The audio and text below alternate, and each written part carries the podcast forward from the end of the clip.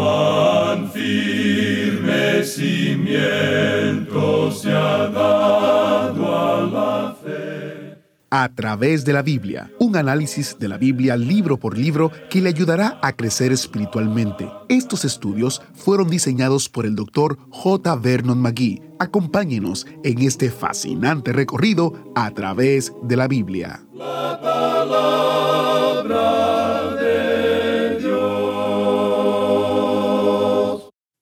En sus dificultades, el rey David confió en Dios y descubrió que Dios es fiel a su palabra. Como resultado, David pudo decir honestamente, Gustad y ved, que es bueno Jehová. Hoy estamos en los Salmos 34 y 35 y escuchamos las hermosas reflexiones de David sobre algunos de los momentos más difíciles de su vida. Si el estudio de los Salmos ha estado ministrando tu corazón, ¿podrías escribirnos para hacérnoslo saber? Sus cartas nos animan y nos hacen saber que está escuchando y que está aprendiendo. Nuestro correo es atv@transmundial.org. atv@transmundial.org. Y antes de que el autobús bíblico comience a rodar, les recuerdo que este mes destacamos el comentario de los Salmos. Es un libro de más de 450 páginas que da una explicación de cada uno de los salmos. Es un recurso muy útil y se lo ofrecemos sin costo alguno. Para tener más detalles visite a través de la biblia.org barra destacado. Aproveche este recurso hoy mismo. Iniciamos en oración. Padre Celestial, te damos gracias porque tu palabra nos muestra que tú eres bueno. Ayúdanos a ver tu bondad en el día de hoy y verla en nuestras vidas cada día. En el nombre de Jesús oramos. Amén. En el estudio de hoy, amigo oyente, vamos a considerar el Salmo 34. Vamos a avanzar un poco más rápido de lo que lo hemos estado haciendo porque si no lo hacemos así, entonces vamos a pasar demasiado tiempo en este libro de los Salmos. Ahora no podemos encontrar un lugar mejor que este para demorarnos, pero el asunto es que tenemos que recordar que estamos yendo a través de toda la Biblia y vamos a terminar este estudio, Dios mediante, en cinco años. Ahora este es un salmo del cual tenemos una explicación como parte del texto inspirado al mismo comienzo. Allí dice, Salmo de David, cuando mudó su semblante delante de Abimelech, y él lo echó y se fue. Y creemos que este es un buen lugar para ilustrar algo que los críticos han utilizado para desacreditar la palabra de Dios y por lo cual han provocado que muchas personas de poca instrucción bíblica se hayan apartado del creer en la integridad y la infabilidad de las escrituras. Lo que aquí se menciona nos hace recordar de algo que ocurrió realmente en la vida de David. Si nosotros lo pudiéramos hacer, regresaríamos al capítulo 21 del primer libro de Samuel y leeríamos los versículos 10 al 15. Allí se relata que Saúl estaba persiguiendo a David y este joven David se encontraba huyendo para poder salvar su vida, y él se estaba ocultando en una cueva en la montaña, tratando de huir de este rey. Él se encontraba en esa región desértica cerca del Mar Muerto, y no hay muchos que pueden sobrevivir en esa zona. Si usted puede visitar ese lugar, se dará cuenta que ese no es un lugar para que uno ande por allí por sí solo. David sabía eso y él pudo sobrevivir en ese lugar desértico. Él fue capaz de ocultarse de Saúl. David se cansó mucho de este tipo de vida y su fe se hizo muy débil y muy tenue, y finalmente pensó, bueno, yo voy a ser destruido. Y entonces se dirigió a la tierra de los filisteos, él penetró en esa zona hacia el oeste. Así es que David llegó al lugar de los filisteos, y el rey de ellos lo recibió, pero alrededor de ese rey se encontraban aquellos que le decían, Cuidado, David no es tu amigo, Tú tienes que recordar que en su tierra la gente decía, Saúl mató a sus miles y David a sus diez miles. Y recuerda también que él fue quien mató a nuestro gigante y queremos decirte que cuando él mató a Goliat, él destruyó muchas de nuestras defensas. Él no es nuestro amigo. Así es que David vio que se encontraba en un gran peligro y él fingió haberse vuelto loco y actuaba de una manera que era completamente demente. En aquellos días la gente tenía cierta superstición acerca de la demencia. Uno no destruía a los locos, sino que los echaba del lugar, y esa es la razón por la cual uno encuentra a personas como ese hombre que se menciona ya en el Nuevo Testamento, que se encontraba entre las tumbas y que era endemoniado, lo trataban como si estuviera loco.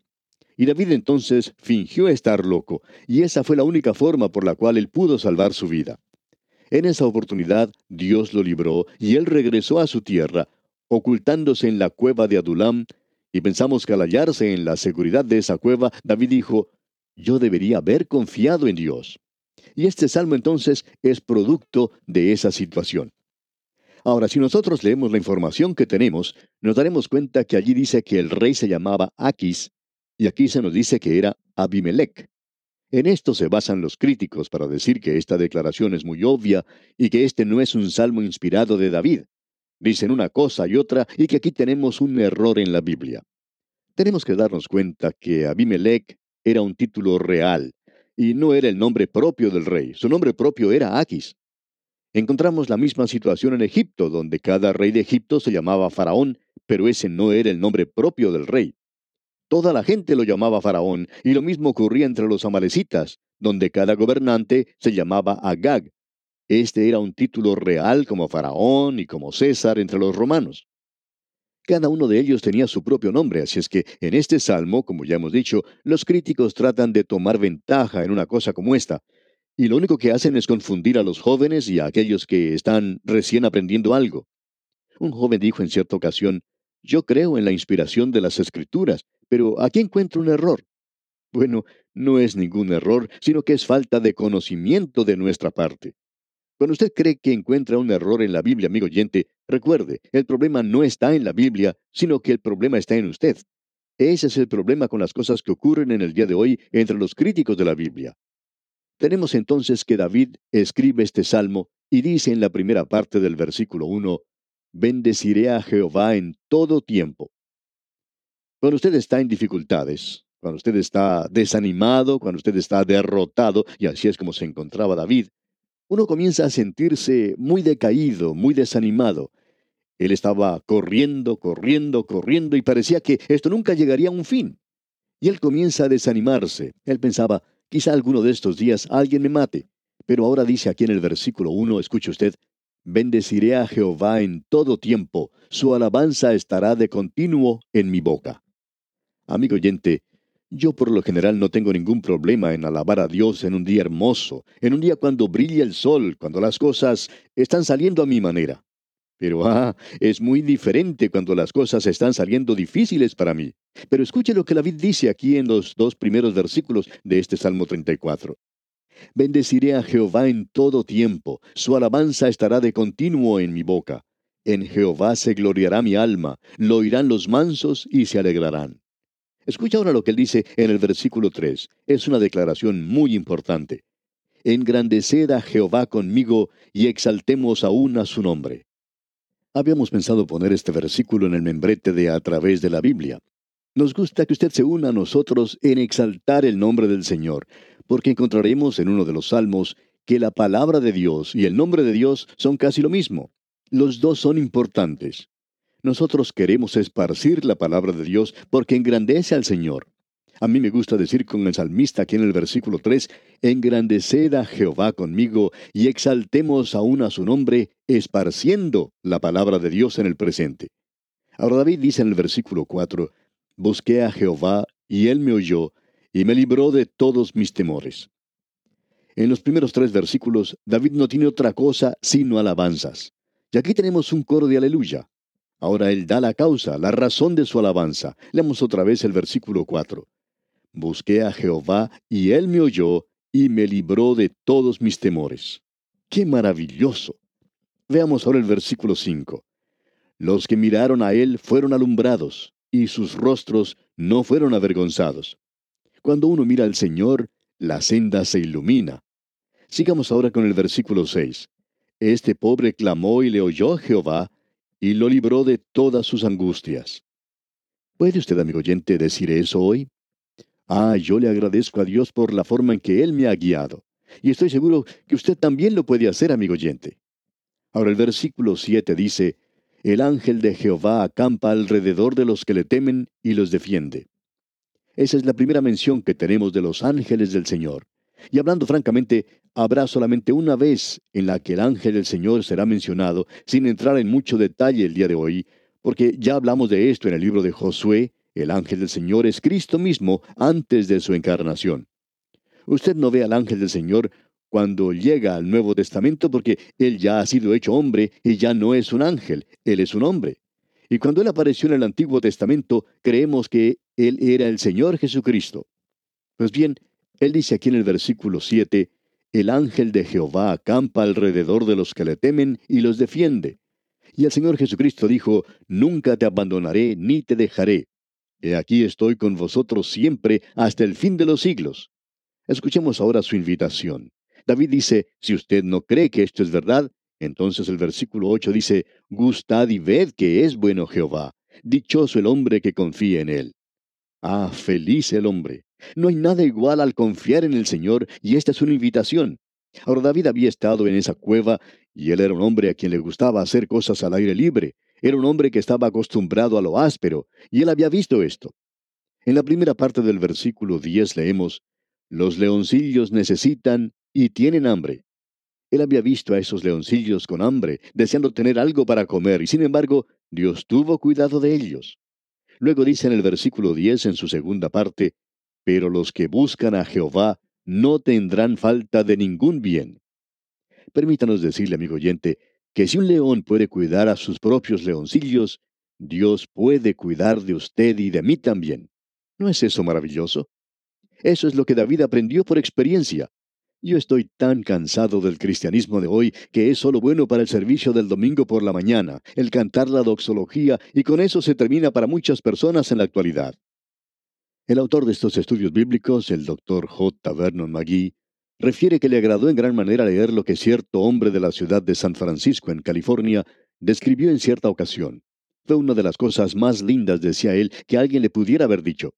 Este señor escribió, Usted no parece estar hablando detrás de una ventana de vidrio de color. Bien, decía el doctor Magui, gracias a Dios por eso. Debo decir que no hay nada malo en hablar desde un lugar así, pero espero que no haya parecido que procediera de un lugar así. A mí me gustaba hacerlo como si procediera de un lugar común, del mercado, del colegio, del taller, de la oficina. Ahora este hombre David dice, he hallado que esto es cierto, lo he experimentado yo mismo. Ahora, gustad y ved que es bueno Jehová. Y pasando ahora al versículo 13 de este Salmo 34, leemos, Guarda tu lengua del mal y tus labios de hablar engaño. ¿Cómo necesito aprender eso yo, amigo oyente? Quizás usted también lo necesite. Bueno, ahora es mejor que sigamos adelante. Leamos el versículo 15 ahora. Los ojos de Jehová están sobre los justos y atentos sus oídos al clamor de ellos. Dios dice que Él escucha y contesta las oraciones. No nos venga a decir que Él no lo hace, porque sí que lo está haciendo, amigo oyente.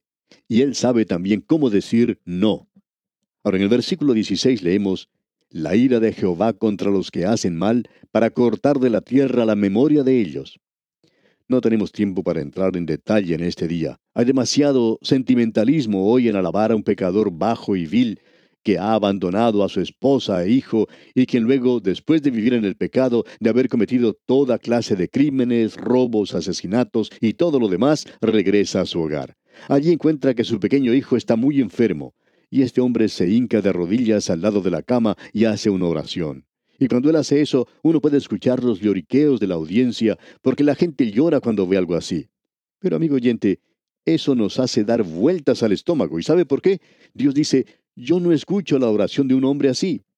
Usted no tiene ningún derecho, mi amigo, de ir ante Dios y pedirle ninguna otra cosa, sino una sola. Tiene que decirle, Señor, sálvame. Y usted no tiene ni siquiera que pedirle perdón. No es necesario que usted le pida eso. Él tiene perdón en abundancia para usted. Todo lo que usted tiene que hacer es confiar en Cristo y Él automáticamente le perdonará. Lo que Él en realidad está diciendo es lo siguiente cree en el Señor Jesucristo y será salvo. Esto es maravilloso, podemos decir de paso. Permítanos ahora destacar una o dos declaraciones más en este salmo. En el versículo 18 podemos leer, Cercano está Jehová a los quebrantados de corazón y salva a los contritos de espíritu. O sea, aquel que está dispuesto a tomar un lugar de humildad y se acerca como pecador a Él y confía en Él. No como ese pecador vil que se arrodilló y oraba por su hijito enfermo. Si él acepta a Cristo y reconoce su pecado, y si recibe a Jesucristo, entonces Dios lo escuchará. Ahora usted no está libre de dificultades, no interesa quién sea usted. Escuche lo que dice aquí el versículo 19. Muchas son las aflicciones del justo, pero de todas ellas le librará Jehová. Este salmo es tan maravilloso y es citado bien y es citado mal como usted puede apreciar. Bien, llegamos ahora al Salmo 35. Tenemos aquí un salmo que escribió David y él lo hizo durante los días de su persecución por parte del rey Saúl. Este acompaña al salmo anterior y también se puede colocar junto a este esa porción del primer libro de Samuel capítulo 24. Aquí tenemos una apelación poderosa a un Dios justo para que ejecute juicio sobre los enemigos de Dios y de los que persiguen a su pueblo justo. Hay aquellos que gustan decir, bien, esta no es la clase de oración que debería estar en los labios de un creyente. Y el Señor Jesucristo nunca habló de esa manera. Él en cierta ocasión mencionó una parábola acerca de una viuda que fue ante el juez y le dijo, Hazme justicia de mi adversario. Ese juez se demoró mucho en hacerlo, pero finalmente lo hizo. El Señor Jesucristo dijo, ¿Ustedes creen que Dios se tardará en responderles que no tiene corazón como este juez? No, Dios tiene gracia, es maravilloso. Y luego el apóstol Pablo nos dice, no os venguéis vosotros mismos, poned todas las cosas en las manos del Señor. Mía es la venganza, dice el Señor, yo pagaré. Usted y yo, amigo oyente, no tenemos que tomar venganza en la actualidad. Tenemos que poner estas cosas en las manos de Dios. Eso es algo de lo que Él se ocupa. Y amigo oyente, Él va a hacer las cosas mucho mejor de lo que usted o yo pudiéramos hacerlas. Hablando honradamente, debo decir que yo he entregado a varias personas al Señor en situaciones así. Ahora, si yo lo hubiera hecho a mi manera, pues le hubiera dado un buen golpe en la nariz, eso lo digo honradamente. Pero el Señor me dice, no lo vayas a golpear en la nariz, porque entonces tú estarás haciendo mal. Tú debes confiar en mí. Mía es la venganza. Yo pagaré, dice el Señor. Simplemente debemos poner esto en las manos del Señor, y yo creo que el Señor lo castigará. Debemos decir de paso, amigo oyente, que necesitamos aprender a andar en su camino. Tal vez usted piensa que esto está fuera de orden. Nosotros creemos que posiblemente usted y yo somos los que estemos fuera de orden. Este es un gran salmo y vamos a tomar algunas partes que son muy destacadas en este salmo imprecatorio. David estaba en dificultades, él estaba huyendo de Saúl. En el capítulo 24 del primer libro de Samuel, Saúl le dijo a David, cuando éste perdonó su vida, Yo sé que tú llegarás a ser rey, yo sé que Dios te ha dado el reino y tú eres más justo de lo que soy yo. Entonces, ¿por qué no lo trajo Saúl de regreso? Él no lo hizo regresar. ¿Quiere escuchar lo que David dijo en su oración? Leamos los versículos 4 y 5 de este Salmo 35. Sean avergonzados y confundidos los que buscan mi vida, sean vueltos atrás y avergonzados los que mi mal intentan, sean como el tamo delante del viento y el ángel de Jehová los acose. David los quería entregar al Señor también, como bien puede apreciar. Aquí tenemos la segunda mención del ángel del Señor y estas son las únicas dos menciones del ángel. Lo vimos en el Salmo 34 y ahora lo tenemos aquí en el Salmo 35. Veamos ahora los versículos 6 al 8 sea su camino tenebroso y resbaladizo, y el ángel de Jehová los persiga. Porque sin causa escondieron para mí su red en un hoyo, sin causa cavaron hoyo para mi alma. Véngale el quebrantamiento sin que lo sepa, y la red que él escondió lo prenda, con quebrantamiento caiga en ella. Esto parece demasiado extremo.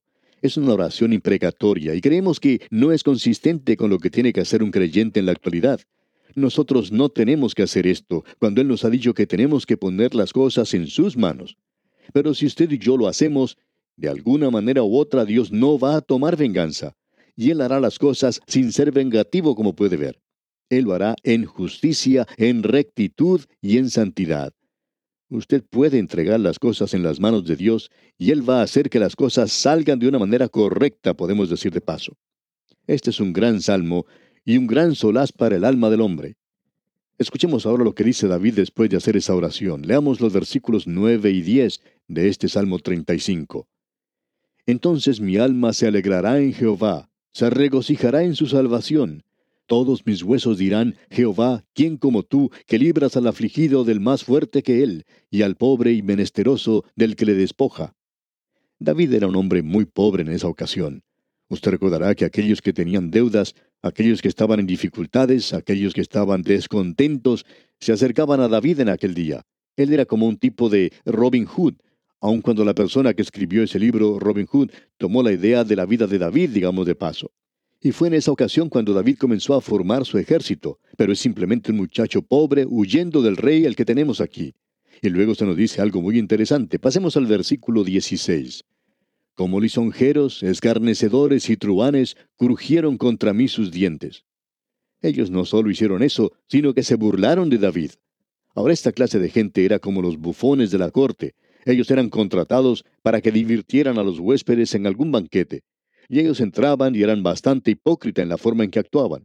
Y esta gente llegaba y se burlaba de David por haber huido, por estarse ocultando del rey y por no luchar contra él. Ellos decían que él podía derrotar al gran gigante Goliat, pero que ahora le temía al rey Saúl. Como lisonjeros, escarnecedores y truanes. Y amigo oyente, ellos todavía están por aquí en la actualidad, y uno los puede encontrar aún en las iglesias. Hemos estado en la iglesia por mucho tiempo y no estamos en contra de ella, pero nos encontramos hoy en una posición desde donde podemos decir algunas cosas acerca de aquellos que están en la iglesia hoy. Y eso daña el testimonio de la iglesia en la actualidad. La iglesia, amigo oyente, es la esposa de Cristo. Dios aún tiene un propósito en la iglesia y alguien necesita hacer hoy un poco de limpieza dentro de la iglesia. Nosotros no debemos juzgar al mundo, pero debemos juzgar las cosas que están dentro de la iglesia, y hay mucho de esto dentro de la iglesia hoy. Ellos ponen en ridículo a los hombres de Dios, mienten acerca de ellos, y están haciendo esto de una manera tan piadosa, y son burladores hipócritas en realidad. Son los bufones en la corte de Dios hoy, ridiculizando a los hombres de Dios. Y eso es verdad. Este es un gran salmo, debemos añadir. Y pasamos ahora al Salmo 36, y no vamos a entrar en muchos detalles en este, ya que aquí tenemos en el mismo comienzo del Salmo que se nos presenta un cuadro de los malvados. Y vemos que tendremos que esperar hasta nuestro próximo programa para poder tratar esto. Uno aquí puede apreciar un cuadro del corazón humano, todos nosotros tenemos un corazón malvado. Usted quizá no quiera creer esto, pero todos tenemos un corazón malvado.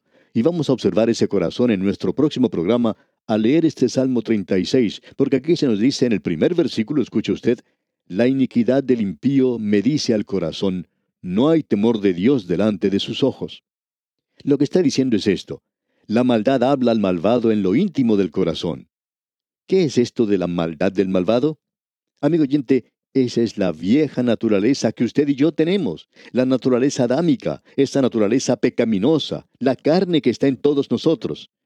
El Señor Jesucristo ya había dicho, lo que sale del corazón del hombre.